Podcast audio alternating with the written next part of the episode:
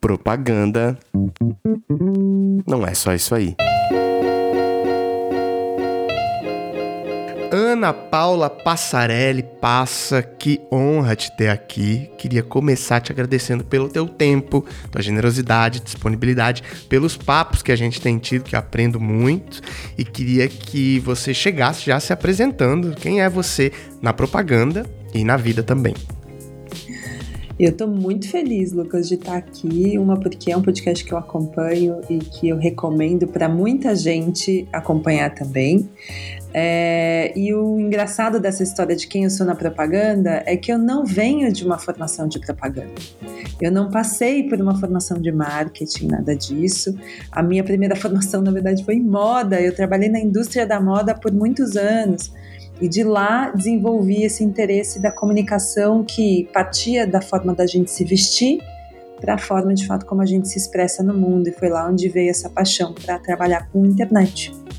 É, para não dizer que eu não tenho credenciais, é, foi quando ah, lá em 2015 eu falei, não, acho que preciso descer um pouquinho, entender um pouquinho mais, mas eu não queria ir para um curso, uma graduação ou para um MBA desses que iam me colocar num jogo de fórmulas, né, e de templates e de ideias já moldadas. Eu queria de verdade discutir, criar um pensamento crítico em torno da publicidade, da forma como a gente estava construindo esse legado para o futuro. Foi quando eu entrei lá no mestrado de comunicação e semiótica da PUC. Enfim, foi um me virar do avesso no entendimento sobre publicidade, sobre a, o ato de comunicar e tudo que todos os signos que estão em torno dos elementos que a gente tem ao, ao criar um post, ao fazer uma foto, ao usar um filtro, tudo que a gente está aí construindo na internet enquanto comunicação de quem nós somos, né? Então, sou uma pessoa que no começo veio, chegou ali, né, no, no corredor, não estava sentada na janelinha, né? Pegou o busão, sentou no corredor, estava ali encarando as coisas todas e foi aprendendo, acho que como todo mundo aqui, aprendendo no processo, especialmente dentro do marketing de influência, que é uma disciplina que até hoje a gente não tem pensamento crítico em torno dela. Né? A gente tem muito fazer, a gente tem muito break things, né? Vamos sair fazendo, quebrando coisas e resolvendo, mas a gente tem pouco pensamento crítico em torno disso e é uma disciplina que ainda merece e carece de um pouco mais de, de estudo. Eu acredito nisso. Maravilhosa, adorei. A segunda pergunta clássica desse podcast é sempre investigar o que a pessoa que está aqui, a iniciativa, o projeto pessoal, a empresa que essa pessoa criou. Me conta em detalhes o que é a Brunch, como é que ela surge e tal, o que ela faz no dia a dia. Ai, ai, a Brunch. É difícil falar às vezes do, do, do que a gente acredita tanto, porque ao mesmo tempo que me deixa sempre com frio na barriga enorme o trabalho que a gente faz aqui, é, também é o motivo que faz eu sair da cama, acordar e executar tudo que eu faço todos os dias, porque eu sei o quanto a Brand hoje transforma vidas de pessoas que normalmente é, não seriam nem notadas no mercado é, não se veriam criando um projeto, transformando o que fazem numa carreira e num negócio. É, a Branch é uma agência que hoje cuida e gerencia carreiras de talentos do Brasil todo, inclusive de fora do país.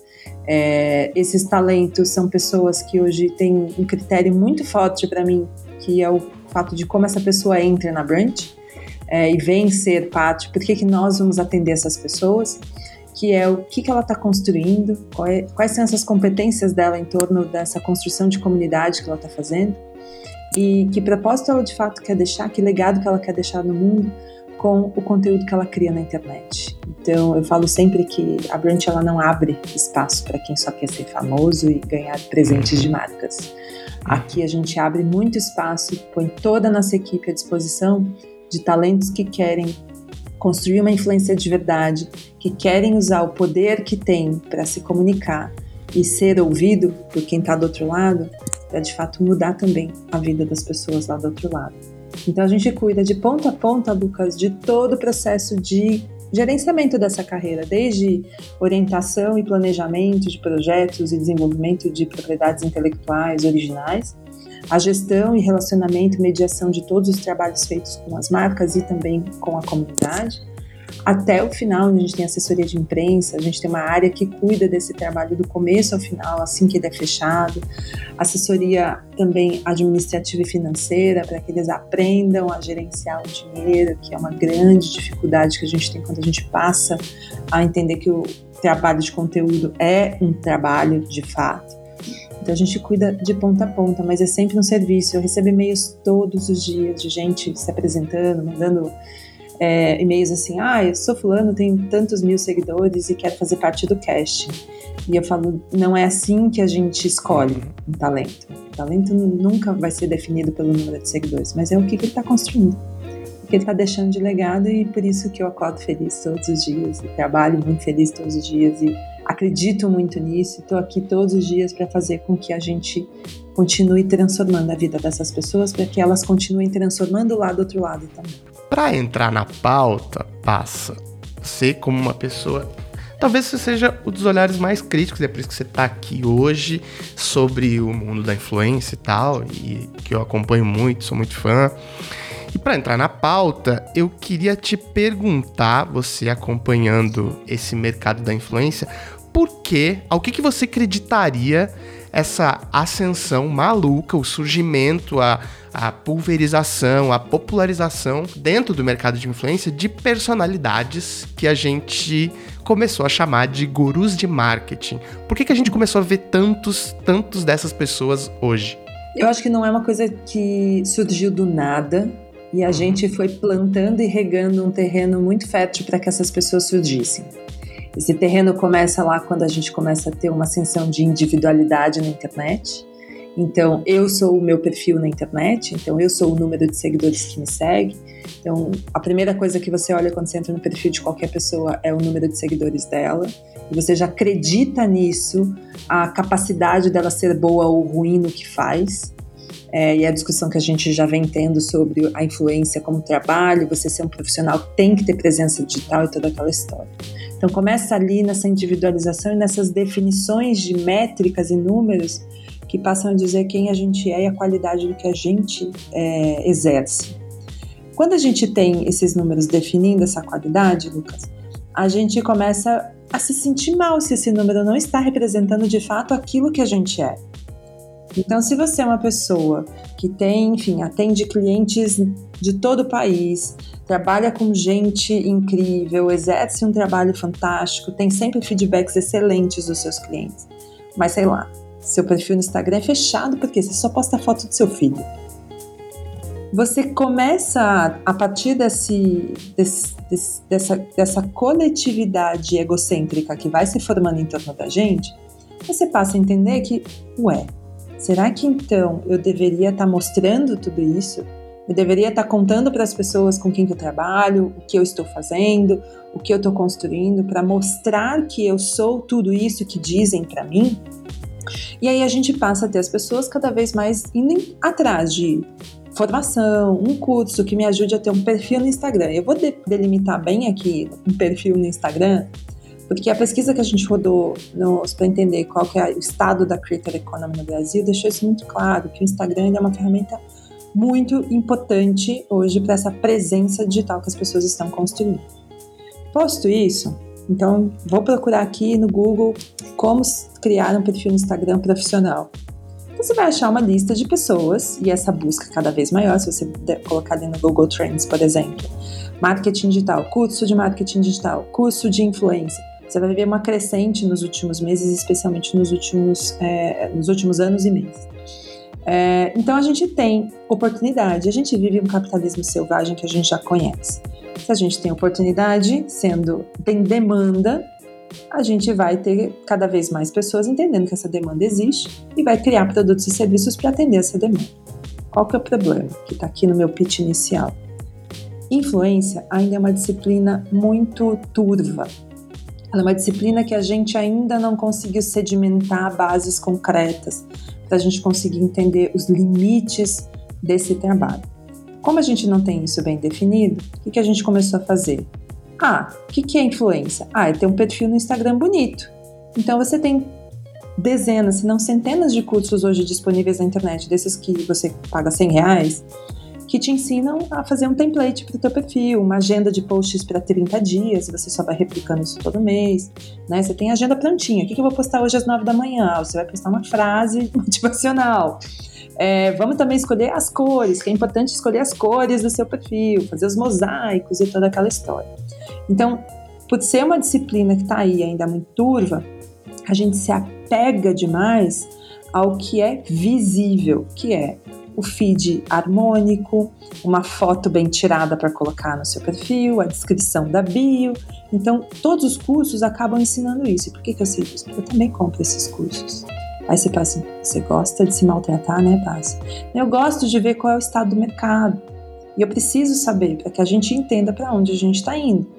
E quando a gente vai ver esses cursos e a forma como eles ensinam, essas pessoas que se colocam oferecendo esses cursos sempre trazem aquele, aquela fórmula de lançamento tradicional. Então, tem uma landing page onde você tem a, é muito sim, é muito pragmático, porque é exatamente a mesma ordem de mensagens que você tem em todas as páginas de cursos. Então, você tem uma grande chamada no começo para despertar em você um gatilho de ansiedade, de tipo, nossa, eu preciso desse curso, porque se eu não tiver ele, eu não vou conseguir mostrar a capacidade profissional que eu tenho.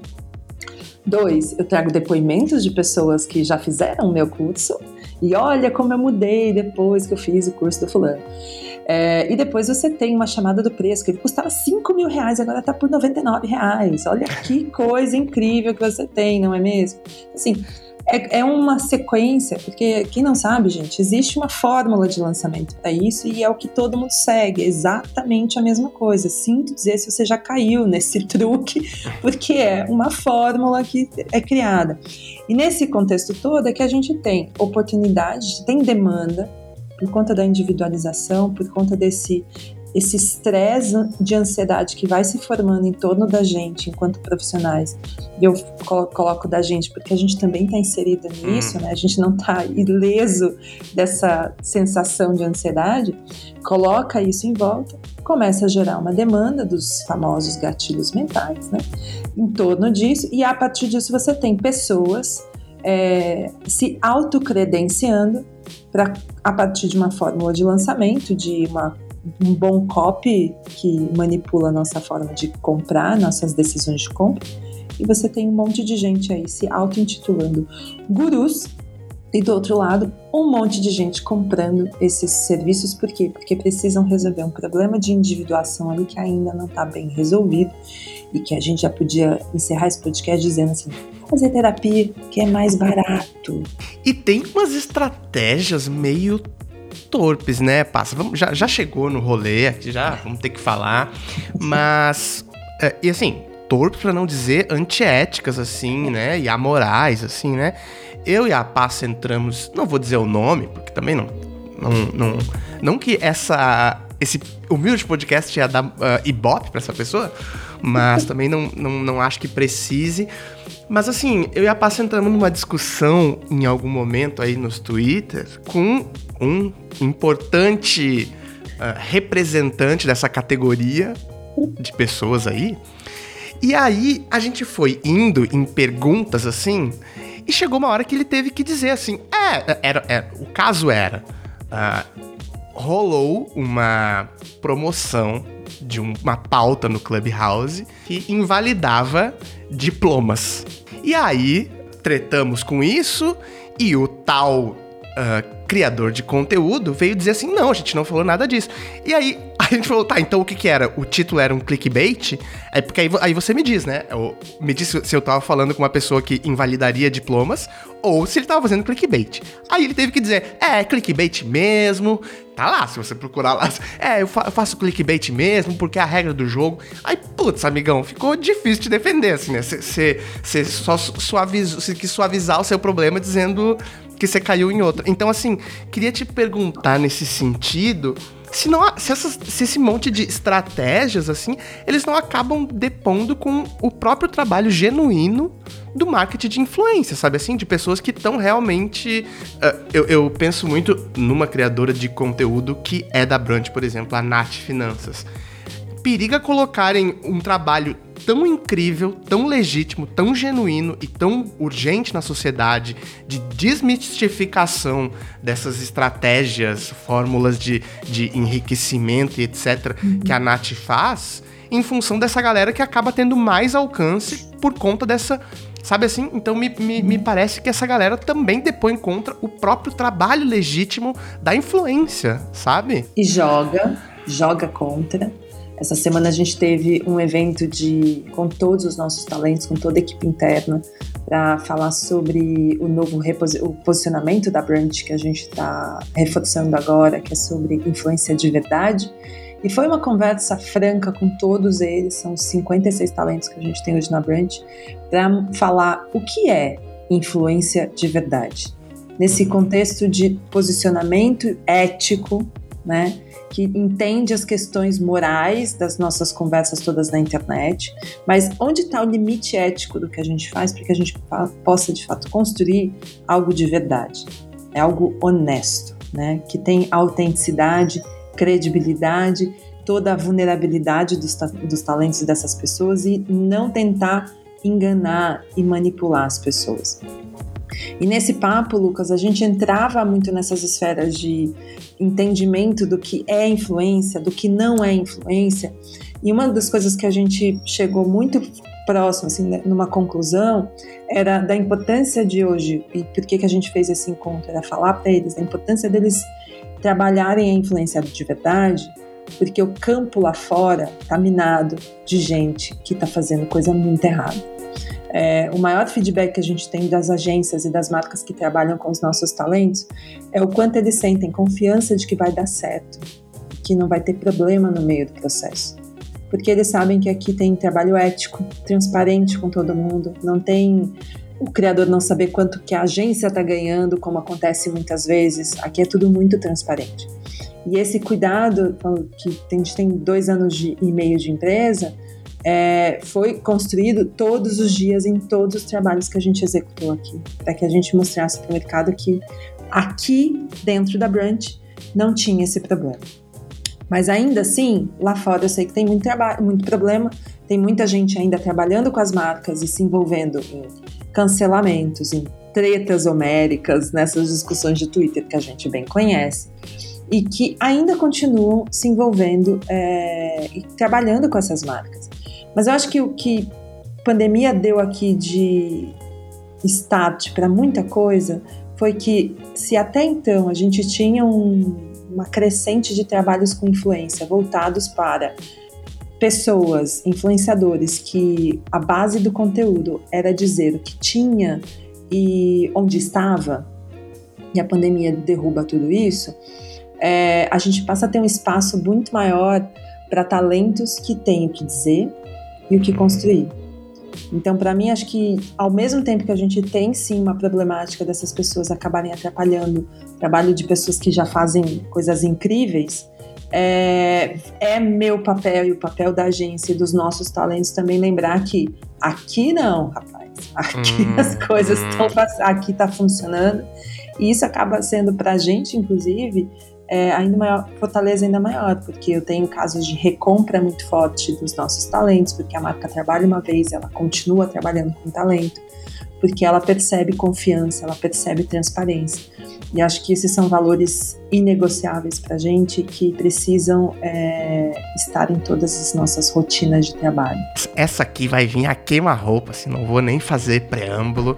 Mas olha só, é impressão minha, ou você também sente, uma aproximação, não vou generalizar para todos os gurus de marketing, né, mas de alguns, uma aproximação com temas como autoajuda, empreendedorismo de palco, misticismo, de se colocar num lugar quase de. Mas de um guru mesmo, assim, de quase Literal. se colocar em, é, em, em posição de flor de lótus e para fazer marketing. Você tem. Sabe assim? Então, assim, é impressão minha ou você também sente quase um, um lugar intocável, assim, que aquelas.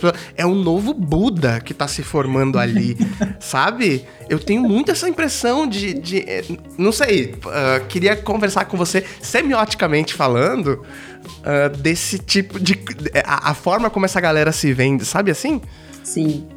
Vamos lá, a gente analisa aqui, Lucas, a, todos os nossos talentos, a gente faz essas análises de arquétipo. Porque assim como as marcas fazem as análises de arquétipo das marcas, eu entendo que esses talentos desenvolvem negócios em torno do nome deles e a gente estuda também como esse arquétipo de comunicação que eles estão construindo. Nesses estudos que a gente faz, a gente inclusive no grupo de estudos fez algumas análises de talentos que não eram da Brand, a gente começou a analisar o mercado como um todo. E a gente também entrou numa discussão no dia que a gente estava falando do arquétipo mago. A gente começou a analisar o discurso, tipo de imagem, elementos sígnicos que as pessoas usam, e a gente conseguiu fazer uma similaridade aqui, onde tinha muitos elementos de mago do arquétipo mago é, nos gurus de marketing. Quais são esses elementos? O discurso transformador. A sua vida vai mudar se você comprar o meu curso, se você seguir as minhas orientações, se você é, se tornar o meu, a, a, o meu seguidor ávido, né? Porque você cria até um nome para os seus seguidores, como a gente sabe bem que acontece. Dois, esses elementos místicos acontecem com muita força também. Então, eu já entrei em página de pessoa que a pose em que a pessoa sentava na foto que estava na capa era uma pose estava praticamente num altar, né? E essa pose ela é um elemento de poder, né? E o mago ele tem essa característica de poder. Então, a pose adequada de, que você tira para colocar na sua landing page da fórmula de lançamento, tem lá, tem que expressar poder, né? Então você vai vendo que é, uma, é quase como se fosse uma toolkit, né? Vamos pegar a, caixa, a caixa de, de elementos aqui, que todos eles se tra travestem disso. É, e vão criando, de fato, essa, essa postura que, nossa, parece todo mundo meio oxo, né? Fica toda aquela coisa, meio, vamos sentar aqui. Mas é porque um fica copiando o, a toolkit do outro, né? Um, não, se isso aqui funcionou para essa pessoa, eu vou fazer igual. Vou mudar as cores só, talvez, mas eu vou buscar elementos. Teve uma uma vez que eu vi que era muito assustadora e ela tá fazendo uma campanha de mídia, é uma mina que tava fazendo uma campanha de mídia, inclusive que falava de arquétipos. E eu assisti aquilo porque eu fiz psicologia analítica, eu fui atrás de informação, eu não, a gente usa todo o contexto do limite ético para fazer essas análises aqui. E aí, quando eu vi esse post dessa mina jogando arquétipo num território muito de performance. Eu fui primeiro checar os comentários, e nos comentários tinham pessoas, assim, destruindo a menina, né, porque a gente sabe como é campanha, uma campanha de mídia e que comentário está sempre aberto. Coisas do tipo, amiga, você não leu Jung, não é possível. Ou você sabe quem é Platão para você conseguir de fato fazer essas correlações que você está fazendo. Porque no final, acho que a gente tem um grande é, ao mesmo tempo problema e é uma ferramenta maravilhosa para todo mundo, é o poder de argumentação. Todos esses gurus que a gente discute tanto, Lucas, são pessoas que desenvolveram seus skills de argumentação e eles são muito persuasivos na hora de argumentar. Você joga aquilo que a gente falou na discussão que ficou lá no Twitter. E a, o argumento vem como se não, não tivesse amanhã, cada hora um. Até que ele esgota o argumento e eu falo assim: não, vou jogar limpo com eles aqui e dizer que era exatamente isso mesmo que eu queria fazer. Então eles acabam desenvolvendo esse poder argumentativo, essa persuasão com muita força. Isso é um papel muito forte dentro de uma postura arquetípica do mago. E aí, eles também são, com essa postura persuasiva, muito manipuladores. Por isso a gente tem às vezes uma, uma sensação, visto de fora, messiânica em torno dessas pessoas. Né? Você vê aquela sensação de que, nossa, as pessoas não estão percebendo o que, que ele está dizendo. E a gente vê isso no campo político, a gente vê isso no campo da publicidade, a gente vê isso em todo lugar, na religião. A gente vê isso praticamente em todos os lugares. Essa postura mago, messiânica que a gente tem, ela é influenciadora. Ela tem uma força de influência que a gente nem percebe que foi influenciado. E é aí que está, para mim, o cuidado e o limite ético pelo qual a gente não vem discutindo dentro do marketing de influência. Até onde eu posso ter os meus recursos de argumentação e persuasão para invadir muitas vezes a privacidade do outro a partir das palavras que eu uso, porque somos seres humanos e a, no, a diferença de nós para qualquer outro tipo de animal na Terra é o poder de comunicação e linguagem que a gente tem. E a forma como essas palavras atravessam as nossas mentes e geram sensações e fazem com que a gente tenha atitudes. Né? E por que, que a gente tem hoje um cenário com tantas pessoas com ansiedade, depressão? É porque a gente está tá apanhando na rua? Não. A gente está apanhando na mente, com tudo que a gente está lendo, com tudo que a gente está assistindo, com tudo que a gente está ouvindo. É cada dia uma porrada nova que a gente leva. Então, é, para mim, qual é o limite ético que não está sendo respeitado aqui nesse julgamento? Porque eu não estou dizendo que ninguém pode ter esse perfil mago, não é esse o ponto. É, mas qual é o limite ético para qualquer tipo de postura comunicativa que a gente tenha na internet? Acho que esse limite não está sendo respeitado. É, eu queria puxar várias coisas aí do que você falou e uma delas me lembra de um.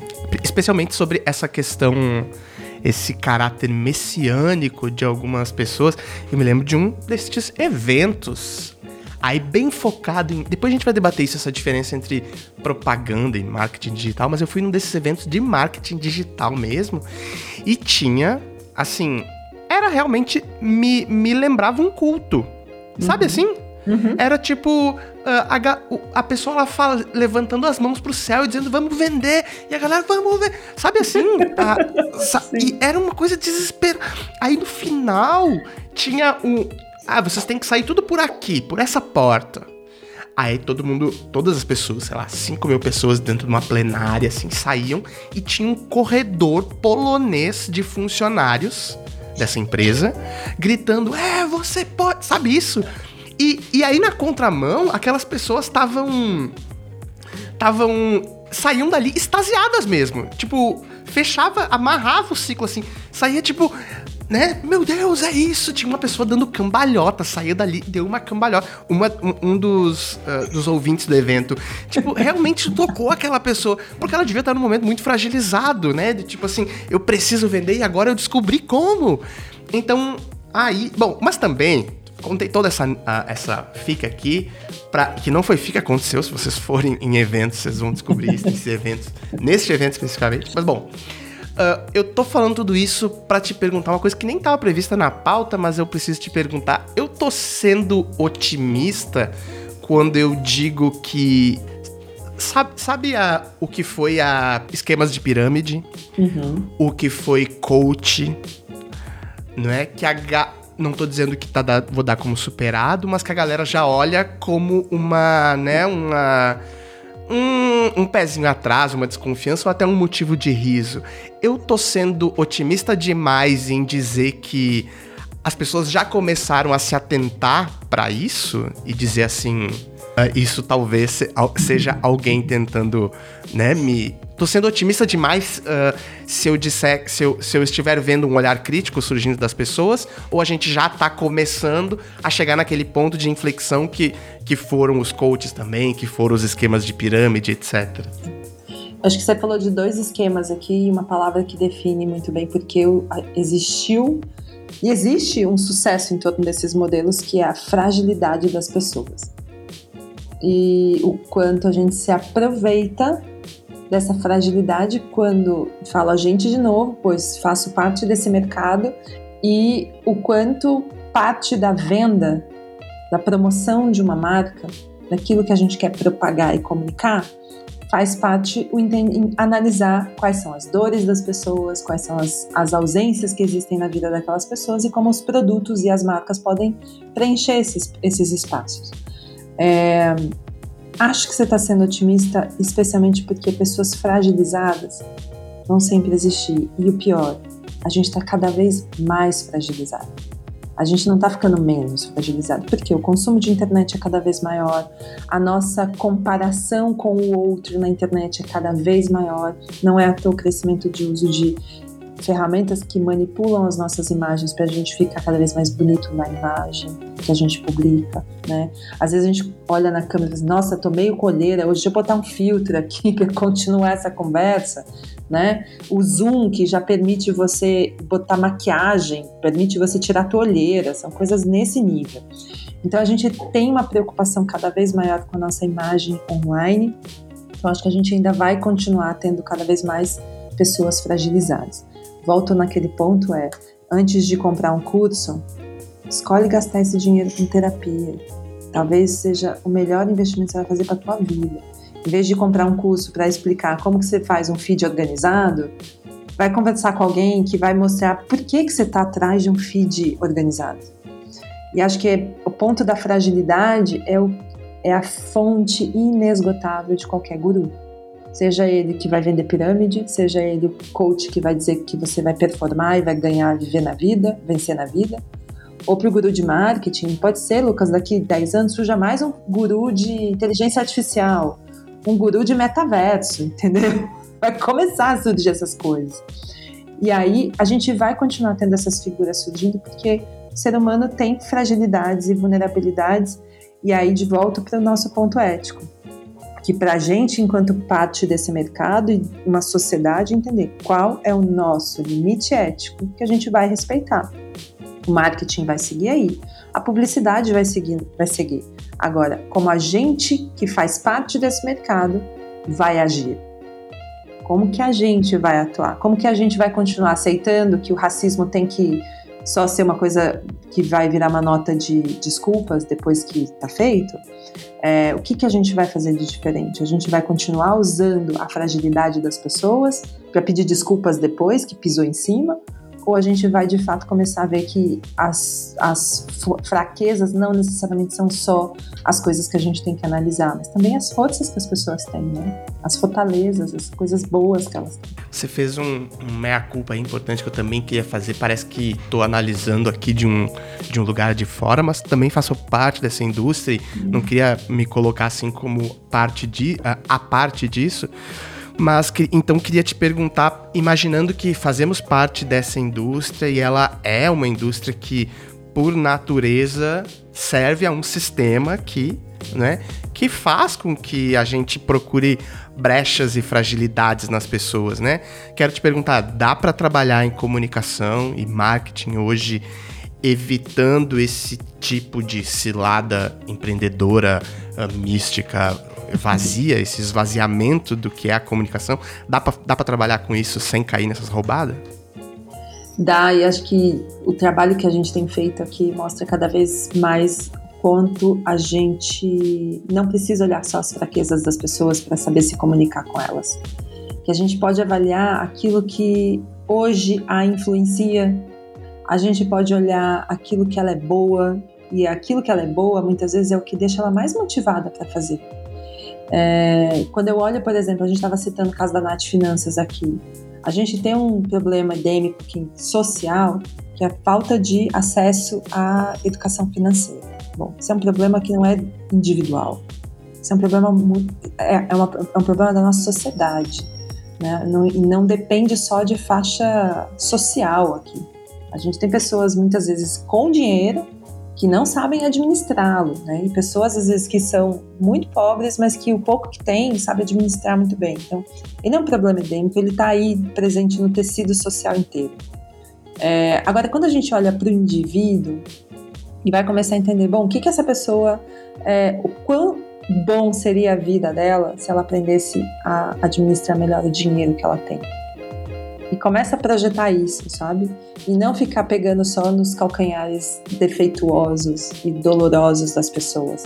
Mas começa a projetar o lado positivo de fato. Quando a gente começa a olhar para as questões positivas, que aquele conteúdo, a diferença que ela faz na vida de tanta gente, é, traz esse poder, pode ver, um poder transformador, como a gente falou lá do Messiane, traz um poder de ouço que ela tem para dizer, mas ele não é destrutível para as pessoas. E eu acho que a partir do momento que a gente se coloca num lugar que usa a fragilidade para manter essa pessoa frágil, inclusive, que você não dá todas as ferramentas para ela, na verdade, o que a gente vê nesses cursos você não dá. Você dá um paliativo e aí, opa, Bill e Chunhan, tudo bom? A gente dá paliativos. Então, quando você dá paliativo para as pessoas, você não resolve o problema. E se você está se colocando hoje como um guru, seja lá como você está se colocando como autoridade num tema, Se você não está ali para ajudar a resolver o problema ao qual você está se colocando como guru, você só está botando curativo no problema das pessoas para deixá-las felizes por um tempo. Mas curativo cai, Lucas. E aí você se ferra de novo, porque eu vou colocar um curativo porque ele vai precisar de mim de novo. Eu não vou vender só agora, eu vou vender para sempre para ele porque eu não vou curá-lo para sempre dos problemas que ele tem, sabe? E isso de volta lá. Que, que, que ética é essa? Que moral é essa de se colocar no lugar de guru que não está disposto a efetivamente resolver os problemas das pessoas? É porque resolver o problema dessas pessoas pressupõe eu vender um curso uma vez e não recorrentemente, né? Então, vê, não, nenhuma nem duas vezes eu tive essa conversa de alguém que comprou uma dessas, uma dessas, porque existem várias, mas dessas fórmulas e receitas de bolo. E a pessoa chegou e disse assim: Não, eu comprei esse curso e agora eu vou fazer uh, 100 mil reais.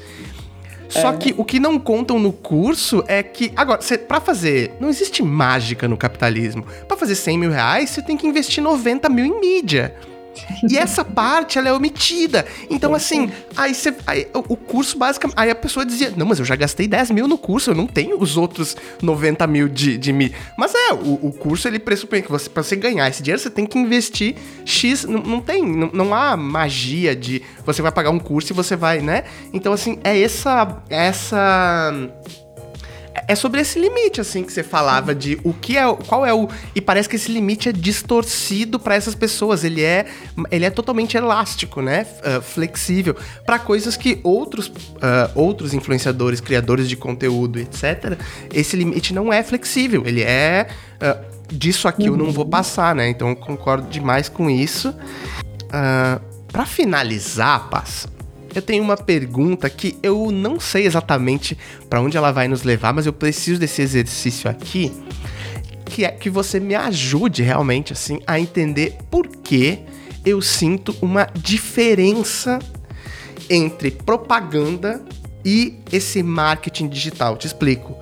Por que, que a gente não vê esse debate, leads, landing page e, né, e fórmulas e receitas em grandes marcas e anunciantes. Me entende isso? Por que, uhum. a gente não vê? A gente vê sobre CRM, acompanha as pessoas dentro de agências, mas é uma pequena fração, é um, não é? E aí se você chega em espaços menores, né? Ou que, e, e, que fala, que dialoga com essa galera de marketing digital, não sei o quê. Isso é a única coisa possível, é a, é a grande coisa. E nesses eventos, falar com essas pessoas é algo. Por que, que isso parece que não rompe a barreira da, das grandes marcas? Entende? Eu não sei se consigo me fazer uhum. entender, mas eu sinto uma diferença gigantesca. Parece que o marketing digital é uma coisa, é uma disciplina completamente alheia à publicidade, à propaganda que a gente vê das grandes marcas. Bom, a gente vai começar errado com o nome, né? Porque se a gente dá essa disciplina, o nome de marketing digital, é, a gente tem duas coisas aqui. A gente esquece que ela também é marketing, né? E que o marketing dentro de uma empresa é responsável por tornar aquele produto algo desejado e construir uma comunicação, uma mensagem em torno daquilo que sustenta aquele produto além da qualidade dele, da, além do que ele é do ponto de vista pragmático.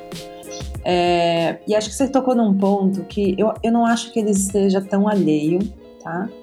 Um pouco do que a gente tem conversado tanto com agências, das grandes agências e com as marcas que trabalham diretamente com a gente.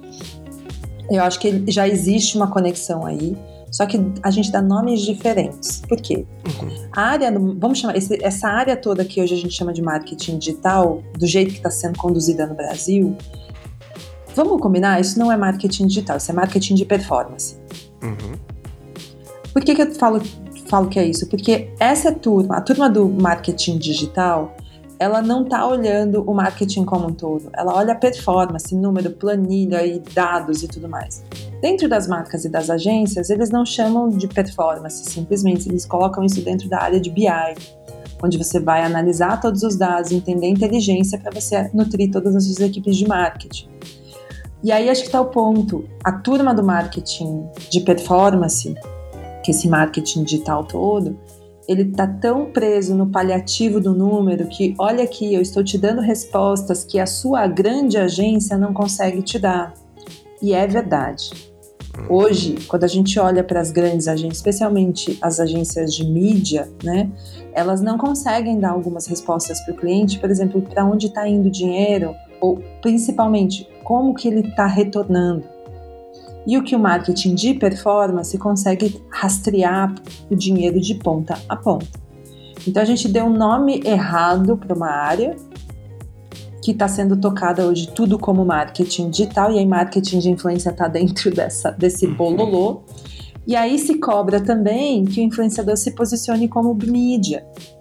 Joga ele num lugar que ele é uma mídia. Então, acho que a gente entender marketing de performance como uma coisa assim, que está ali focada na parte de performance de canais, ponto lá, mas que isso não resume tudo, toda a capilaridade a enfim, consistência que marketing digital é. Porque aí realmente a gente está dando nome errado para os boi, né? Hum. Mas eles fazem marketing de performance e o foco disso. Já reparou como são as chamadas? Aprenda a vender mais, a coisa messiânica toda que a gente está colocando. Então, você vai sempre ter a coisa da performance muito atrelada. E acho que é isso que muitas vezes as agências querem aprender, eu vejo uma, uma vontade, já vem uma, um desejo de tentar aprender isso, mas dentro do, das agências aí de grandes marcas, não é só marketing de performance, porque eles já entenderam que existe uma estrutura toda de marketing que também tem marketing de performance ali um pedacinho.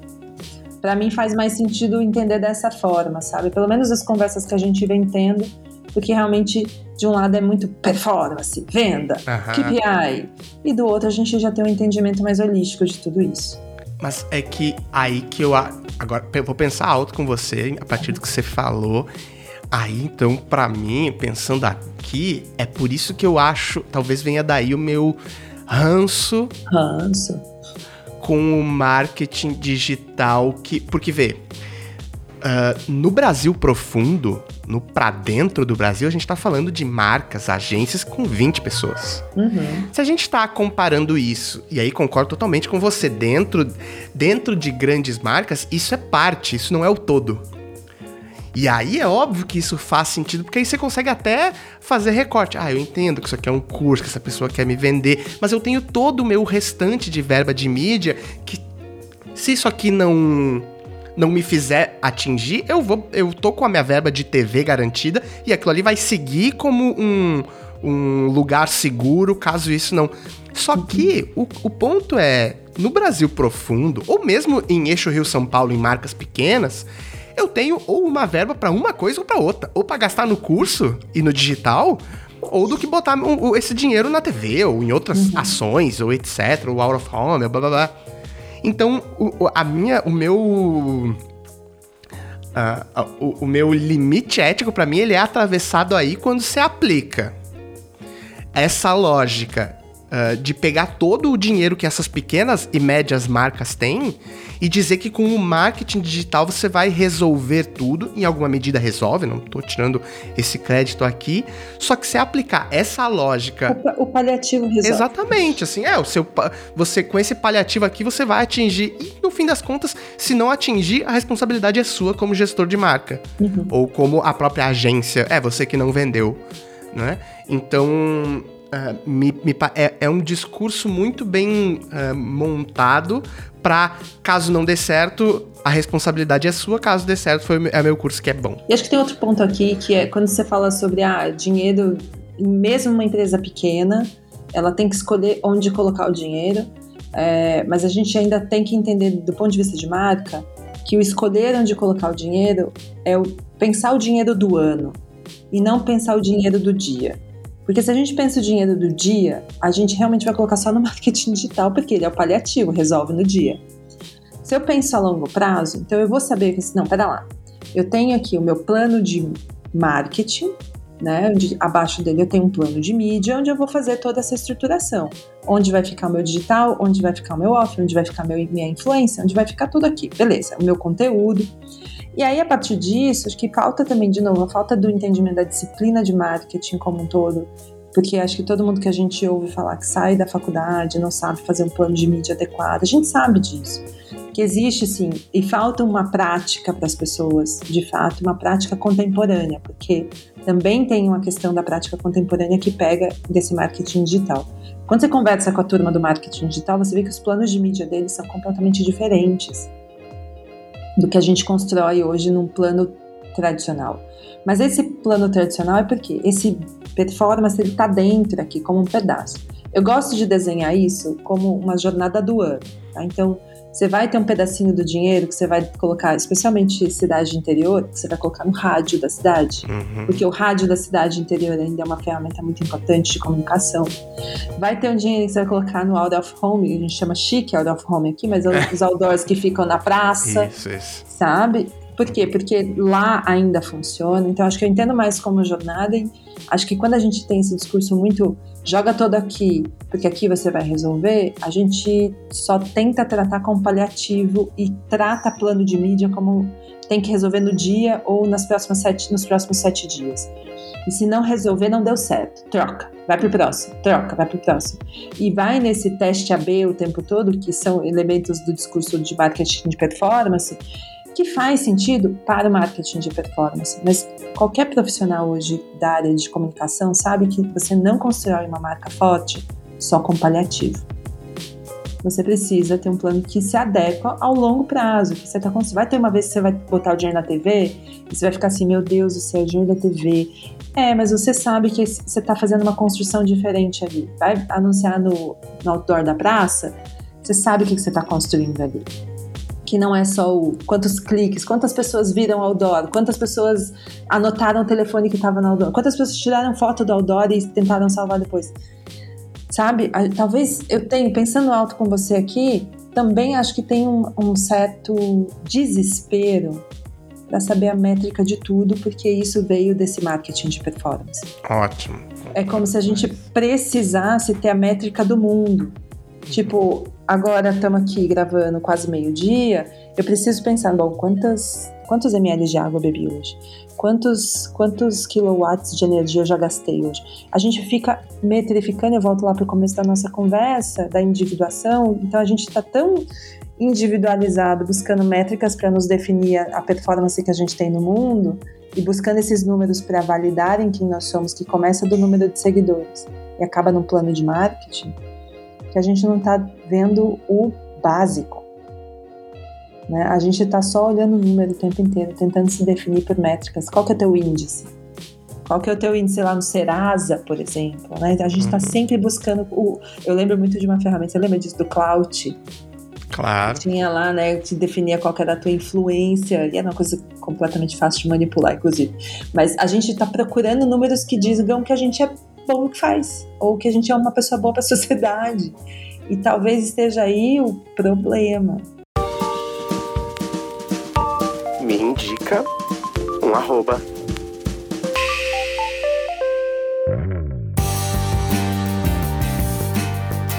Momento me indica um arroba com a passa. O papo foi incrível. Aprendi muito, como sempre que converso com ela. Muito obrigado mais uma vez. Espero que vocês todos tenham curtido também. E agora eu vou pedir para a passa indicar quem são as arrobas que estão ajudando ela a repensar a vida, o momento, o mundo, a profissão e o que mais ela quiser. Passa, por favor, quem são as suas arrobas?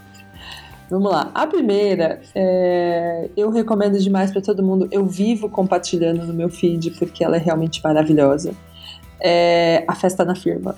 Festa Puta da firma, merda. festa da firma. Eu amo esse perfil. Eu amo esse perfil. Eu acho ele genial. Muito do que aparece lá é sempre o logoff de sexta-feira, é genial. Eu amo. Chama Festa da Firma, eu acabei de ver aqui. Gente, eu sou apaixonada por tudo que eles fazem. Enfim, amo, amo, amo, amo demais. Maravilhoso. Outra pessoa que para mim tem jogado luz para todas essas discussões que a gente faz aqui, Lucas, é a Janaísa. Acho que ela tem, o arroba dela é Janaísa. Ela tem é, é uma doutora em linguística, só para vocês terem uma noção, então ela traz muitas vezes uma notícia que saiu na internet ou no jornal pensa assim, tá, tá vamos entender o que está escrito aqui, o que, que eles estão querendo construir de fato com essa notícia, ao ponto que a gente está tanto discutindo sobre fake news e como isso vem sendo, enfim, bem feito ou mal feito, acho que ela consegue dar uma construção para a gente sobre o que é de verdade nesse mundo de notícias, esse mundo todo maluco que a gente vive, né? Enfim, eu gosto demais. Mas, perfil? Ai, tem um que eu compartilhei tanto esses dias que se chama Pedro Vinícius. Vinícius 80. Puta que. Nossa senhora! É maravilhoso. Puta vida, bicho. Gente, é Pedro Vinícius 80.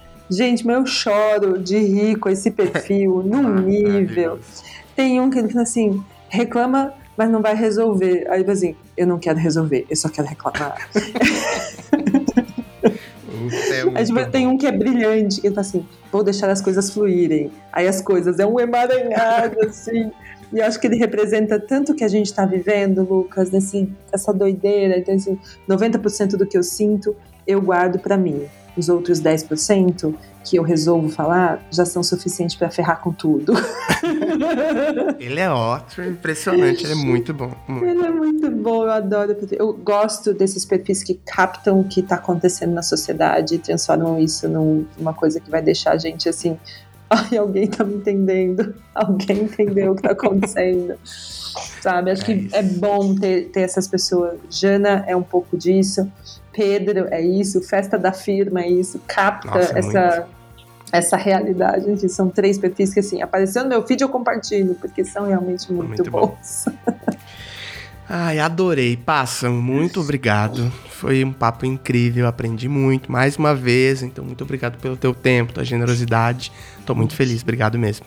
Foi ótimo o papo. Acho que a gente não deixou, deixamos aqui as pessoas com dúvidas também, mas acho que esse é o processo. A gente não tem as respostas para tudo, a gente está ainda construindo isso, e acho que o pensamento crítico em torno da influência, dos gurus, do marketing digital de performance tem que ser cada vez mais é, necessário. Tem que ser necessário para essas discussões que a gente faz, para que a gente não caia só na busca pela performance, porque senão a gente cai lá na sociedade do cansaço e não é à toa que a gente está tão ansioso, porque números não podem definir quem a gente é, a qualidade do que a gente faz.